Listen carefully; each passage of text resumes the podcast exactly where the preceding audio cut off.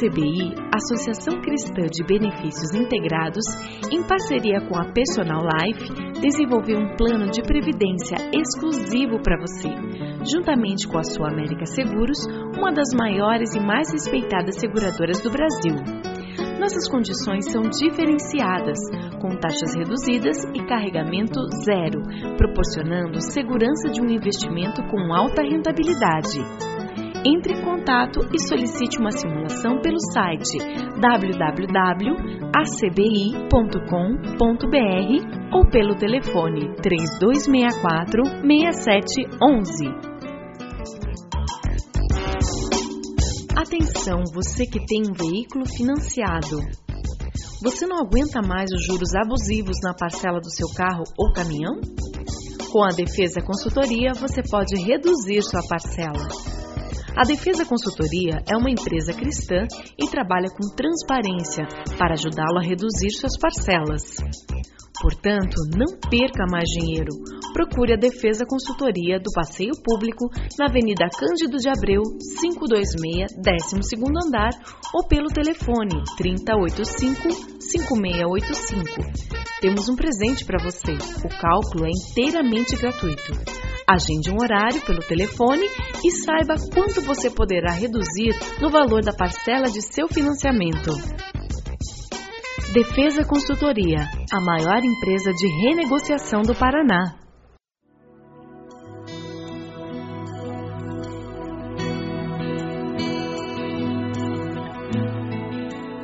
Começa agora mais um Sementes do Amor de Deus, um programa da Igreja Batista do Bacaxeri, em Curitiba.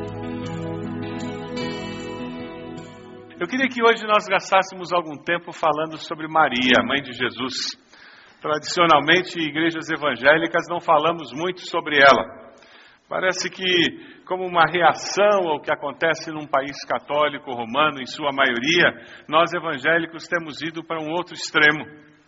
É verdade, nós vivemos num país em que muitas pessoas acreditam que Maria é mãe de Jesus, Jesus é Deus, então Maria é mãe de Deus. E muitos de nós ouvimos isso em escolas católicas, de amigos que creem de fato que Maria é mãe de Deus. É uma lógica equivocada. Deus é muito maior do que o Jesus humano. Maria é mãe do Cristo humano, semelhante a nós. Jesus humano é Deus que se autolimita, como Filipenses fala, e vem habitar entre nós. É interessante porque o culto a Maria, ele se fortalece, surge de fato, a primeira, o primeiro registro que nós temos de santuários a Maria no século IV.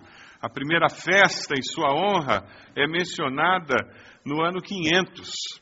E vai ser lá pelo ano de 1854 que o Papa Pio IX faz oficialmente o decreto de Maria como imaculada, ou seja, sem pecado.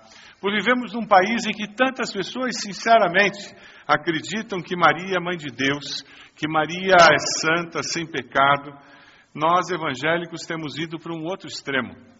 E temos ignorado Maria e temos perdido a oportunidade de aprender com Maria, a mãe de Jesus, uma mulher tremendamente piedosa, uma mulher que temia Deus, uma mulher que foi usada por Deus. Eu gostaria de propor que nós, evangélicos, estivéssemos assumindo uma postura nova, mais bíblica, coerente, que seria nós vermos Maria, ao lermos os evangélicos, como uma mãe, uma mulher segundo o coração de Deus. E assim pudéssemos aprender com ela, com essa mulher extraordinária que surge nos evangelhos que aparece um pouco antes do nascimento de Jesus, como uma adolescente que é desafiada a dar um passo de fé, e como uma mulher que aparece até depois da morte e ressurreição de Jesus. Eu queria que nós estivéssemos refletindo nesse começo sobre Maria como uma mãe que vive com consciência e com entendimento. É uma pessoa consciente, uma pessoa que vive a vida e ela sabe o que está vivendo. Ela não está sendo levada pela vida, levada pelas circunstâncias. Abra sua Bíblia lá em Lucas, capítulo 2, versículo 19. Você encontra uma referência a essa postura que Maria tinha com relação à vida. Ali em Lucas capítulo 2, versículo 19, a palavra diz: Maria, porém, guardava todas essas coisas e sobre elas refletia em seu coração. Lá no 51 você encontra também. São textos que vale a pena você refletir, palavras como refletia, guardava. No versículo 51, então foi com eles para Nazaré e era-lhes obediente, falando de Jesus. Sua mãe, porém, guardava todas essas coisas em seu coração. E Jesus ia crescendo em sabedoria, estatura e graça diante de Deus e dos homens. Maria guardava essas coisas. Ela reconhecia a sua limitação humana, a dificuldade de compreender tudo o que estava acontecendo ao seu redor, a gravidez sem ter conhecido um homem, o fato de ser aceita por José, apesar dele saber que aquele filho que estava sendo gerado não era dele, as vizinhas fazendo as contas nos dedos e querendo entender como é que pode, e de repente ela está grávida, mas essa barriga não parece de seis meses, parece maior e de repente nasce aquela criança e os magos aparecem, pastores aparecem, tantas coisas diferentes. Ela é obrigada a fugir para um outro país e a palavra diz que ela guardava essas coisas no coração. E mesmo quando a vida não faz sentido, e quantas vezes a vida não faz sentido, pela fé, nós guardamos no coração, esperando que a resposta certa venha de Deus. Que Deus nos esclareça no tempo oportuno o que está acontecendo conosco. Aceitar a nossa limitação humana é aceitar o fato de que eu não terei todas as respostas para a vida. Você já chegou a esse ponto de maturidade em que você entende que não terá todas as respostas para as questões da vida? Você já chegou a esse ponto existencial em que você reconhece que é por sua culpa e não culpa de Deus que você não tem todas as respostas, porque você é limitado, porque você é humano, você já chegou à conclusão que a vida não precisa ser um caos simplesmente porque eu não controlo tudo? Maria sabia que não tinha como controlar todas as coisas, mas o que ela fazia era guardar no coração sem amargurar. Ela refletia, ela ponderava, ela avaliava a vida conforme a vida passava diante dela. Ela não era levada pela correnteza como simplesmente um pedaço de madeira levado por um, um, rio caudaloso. Não, não, não. Ela refletia, ponderava, ela observava os eventos, o que acontecia com meu filho, com meu marido, comigo, com as pessoas ao redor. Aquele menino vai até o templo, é apresentado. O que, que é aquilo? O que, que Simeão diz? O que, que as pessoas falam? Ela ponderava, ela avaliava, ela com consciência vivia todas as cores e as situações da vida. Você tem vivido assim? Ou você é uma pessoa que simplesmente vai levando a vida? Vai empurrando a vida com a barriga? Você sabe para onde a vida está levando você? Você sabe quais são as implicações de criar seus filhos como você está criando? Os valores que você está passando para os seus filhos, você sabe quais são as consequências? Você tem refletido nas sementes que você tem semeado no seu lar e quais serão os frutos que brotarão dessas sementes? É semente de perdão, é semente de amor, é semente de aceitação. Que tipo de semente você tem plantado na sua casa? Na sua casa as pessoas só falam de dinheiro, só falam do que o dinheiro compra, você mede as pessoas pelo dinheiro que elas têm, pela posição social. O que, que você está ensinando para os seus filhos de valores? Uma pessoa que passa pela vida e reflete nos valores da vida e pondera a vida, ela conscientemente ela planta aquilo que vai trazer bênção. Ninguém aqui conscientemente quer trazer maldição, não é verdade? Alguém aqui quer criar um filho desajustado? Alguém aqui quer ver filhos metidos nas drogas? Alguém aqui quer ter um filho rebelde? Alguém aqui quer agir de tal forma que o seu casamento se desfaça? Claro que não. Mas, infelizmente, muitas vezes nós plantamos as sementes que produzirão esses resultados. Muitas vezes nós plantamos sementes que nos levam a ter um relacionamento conjugal onde não existe intimidade, porque nós nunca investimos tempo naquele relacionamento. Nós nunca tínhamos dinheiro, nunca tínhamos tempo, nós nunca conseguimos conversar, abrir o coração. Como que nós vamos ter um relacionamento com intimidade? Maria, ela vivia com consciência e ela refletia nas coisas que aconteciam com ela. Uma mãe que avalia, que reflete nas coisas da vida, ela está o tempo todo ponderando sobre o que ela está colocando na mente dos filhos e o que os outros estão colocando na mente dos seus filhos.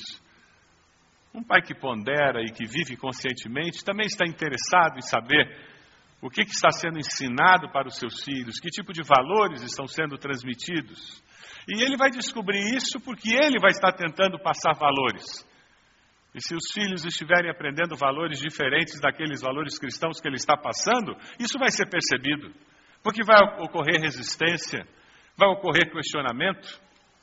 Mas se ele não está passando nenhum valor conscientemente, se ele intencionalmente não quer construir nada no coração do filho, ele não vai nem perceber os valores que estão sendo passados para o filho, para a filha, e simplesmente aqueles filhos vão crescer com os valores que receberam, sabe Sabe Deus onde? Maria era uma mulher que, com responsabilidade, ela cumpria o seu papel como ser humano, como mãe. Como é que você tem agido? Será que as, muitas atividades da vida têm impedido você de investir tempo no seu relacionamento com seus filhos? Para saber o que, que eles pensam? Sabe como é que você descobre o que, que seus filhos pensam? Pergunte a eles o que, que os amigos deles pensam. E você vai descobrir o que, que eles andam pensando. Pelo menos o que eles andam ouvindo. Pode ser que eles não concordem, mas você vai descobrir o tipo de pressão que eles estão sofrendo na escola, na faculdade. Mas sabe, não é quando ele já tem 20 anos, 19 anos, que você começa a conversar, é muito difícil. Comece a conversar com seus filhos quando eles têm 3 anos, 4 anos. É. Jogue conversa fora com uma criança de sete anos. Deixe ela contar sobre aquele lance no futebol do recreio, lá da, do maternal. Pegue o desenho do seu filho e deixe ele explicar o que é aquilo. E ouça com atenção. Você vai ter facilidade de ouvir o que vai no coração do seu filho mais tarde, quando ele estiver lidando com questões de namoro, de profissão, drogas, bebida, tentações que vão surgir no caminho, propostas que vão arrepiar seu cabelo, se você ainda tiver algum. Mas certamente, certamente, vai existir um vínculo. E porque você conscientemente esteve passando valores para ele, ele vai ter com o que comparar essa parceria que nós fazemos com a igreja é muito importante. A igreja ajuda a família nessa construção de valores. Vocês percebem como eu estou usando essa palavra? A igreja ajuda, apoia a família na construção de valores. Mas quem constrói os valores? É a igreja ou a família? É a família que constrói os valores. Não dá para terceirizar. Não dá é pouco tempo. Na casa a coisa é prática.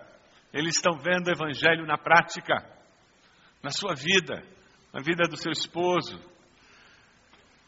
Quem vive com consciência faz toda a diferença. Porque até nas inconsistências existe aprendizado. E quem tem filho adolescente sabe do que eu estou falando. Porque uma das grandes crises de ter filho adolescente é porque pela primeira vez aquelas coisinhas que saíram da gente começam a ter a petulância de questionar alguns comportamentos nossos. Porque até os juniores nós somos os heróis, né? A mamãe usa capa e o papai é o super-homem. E o adolescente, ele começa a perceber que pai e mãe não são super-heróis, são seres humanos normais. E muito da rebeldia que surge às vezes na adolescência é fruto de decepção. Na imaturidade, o adolescente fica revoltado com a ideia de que eles não são super-heróis. Mas adolescente pode ser uma bênção para papai e mamãe, porque eles põem o dedo na ferida. É, você fica falando para eu ler a Bíblia, mas você não lê. Aí quebra o pau em casa, mas ele disse a verdade. Que petulância, quem é você para falar assim comigo? Se ele está falando a verdade, eu tenho que me arrepender e dizer a verdade, meu filho. Vamos fazer um propósito junto da gente ler a Bíblia e um cobrar do outro? E se ele falou mentira, você esclarece e diz: Não, meu filho, você que não me vê, mas eu leio a Bíblia sim. Nossas famílias precisam de mulheres que nos ajudem a entender o que, que Deus está fazendo e para onde Deus quer nos conduzir. Mulheres sábias, que nos ajudem a ser famílias cristãs. Mas vocês aceitam esse desafio? De ajudar seu esposo a interpretar as circunstâncias da vida do ponto de vista cristão? O desafio de refletir, de olhar lá dentro, de guardar as circunstâncias que estão acontecendo, acumulando como dados numa grande pesquisa de vida, e de repente, na, através daquela reflexão na presença de Deus, você dizer: Aham, agora eu sei para onde Deus está nos levando. Mulheres sábias, que vivem uma fé consciente, consistente, uma fé que glorifica a Deus. Embora ela não compreendesse tudo, Maria, uma coisa ela fazia. Ela fazia tudo o que ela sabia que deveria fazer. Isso é viver pela fé. Mulheres de Deus, elas vivem pela fé. E dentro de casa, ela vive pela fé. E ela trabalha e ela apoia e ela incentiva aqueles filhos, porque ela vive pela fé. E o mundo pode não estar acreditando que as coisas vão mudar, mas ela, porque ela acredita num Deus que não conhece impossíveis, ela acredita que é possível. Porque a sua fé é renovada aos pés do Criador.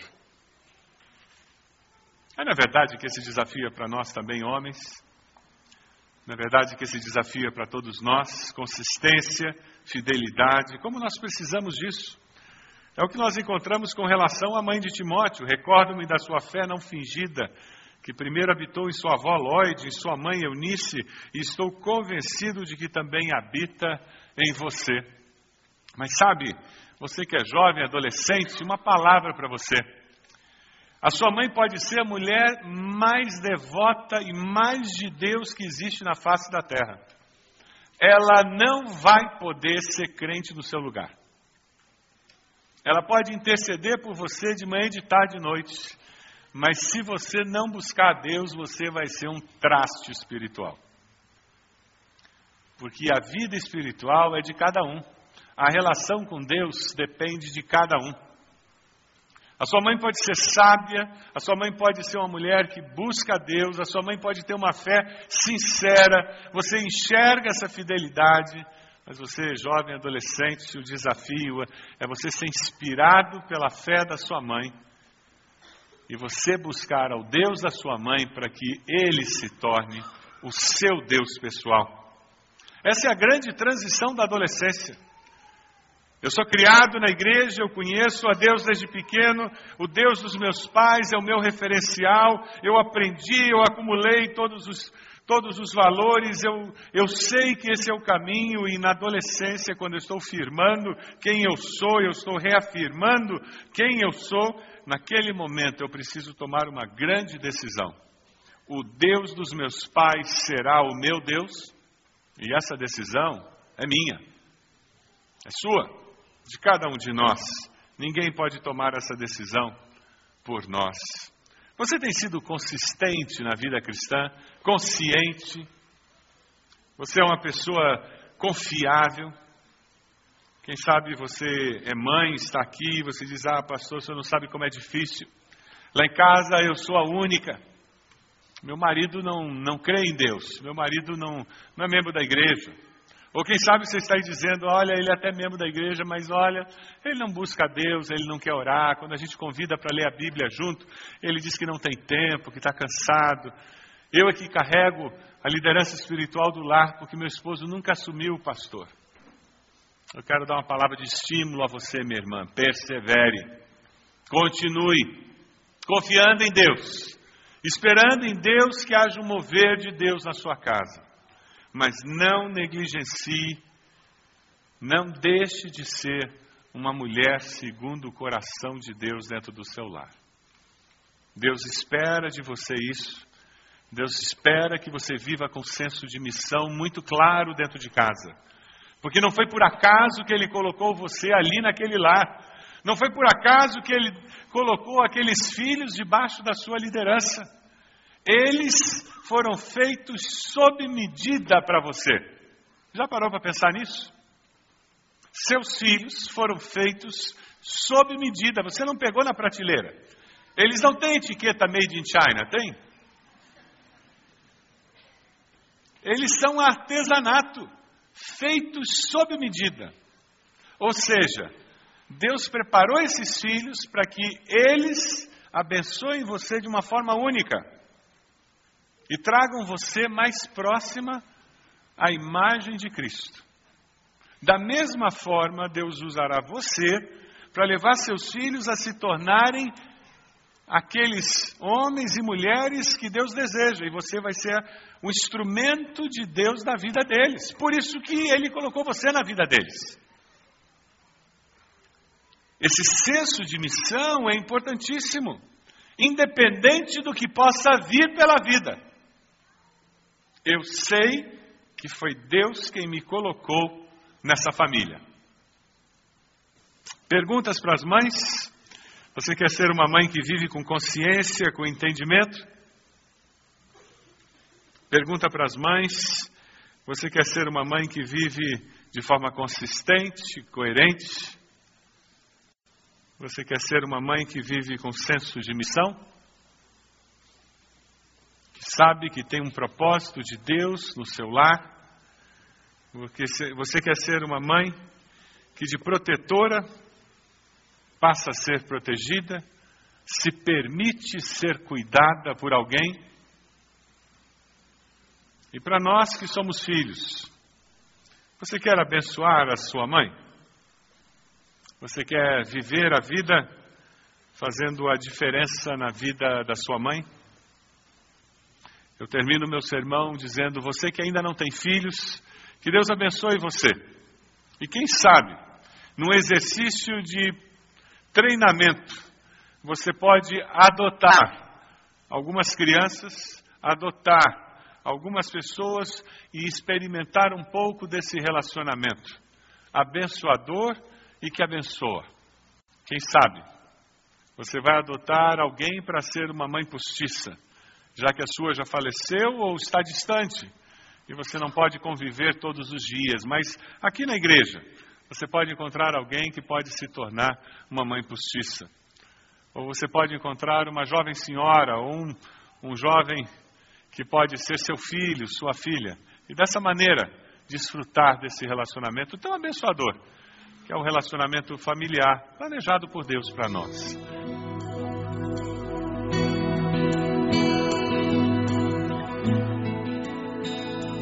Este foi mais um programa Sementes do Amor de Deus, com o pastor Roberto Silvado, da Igreja Batista do Bacaxeri. Se você deseja obter cópias dessa mensagem, ligue para 33630327 ou envie um e-mail para radio@ibb.org.br informando a data da mensagem.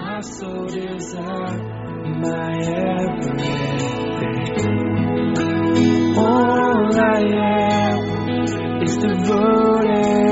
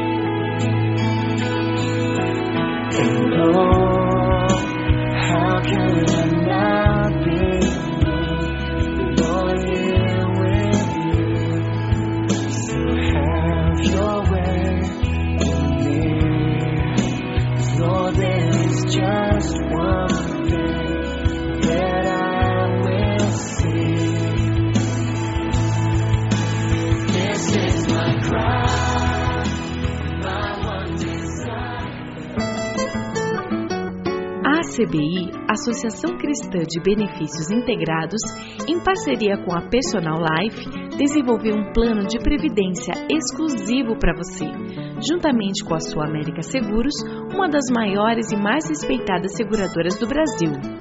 Nossas condições são diferenciadas, com taxas reduzidas e carregamento zero, proporcionando segurança de um investimento com alta rentabilidade.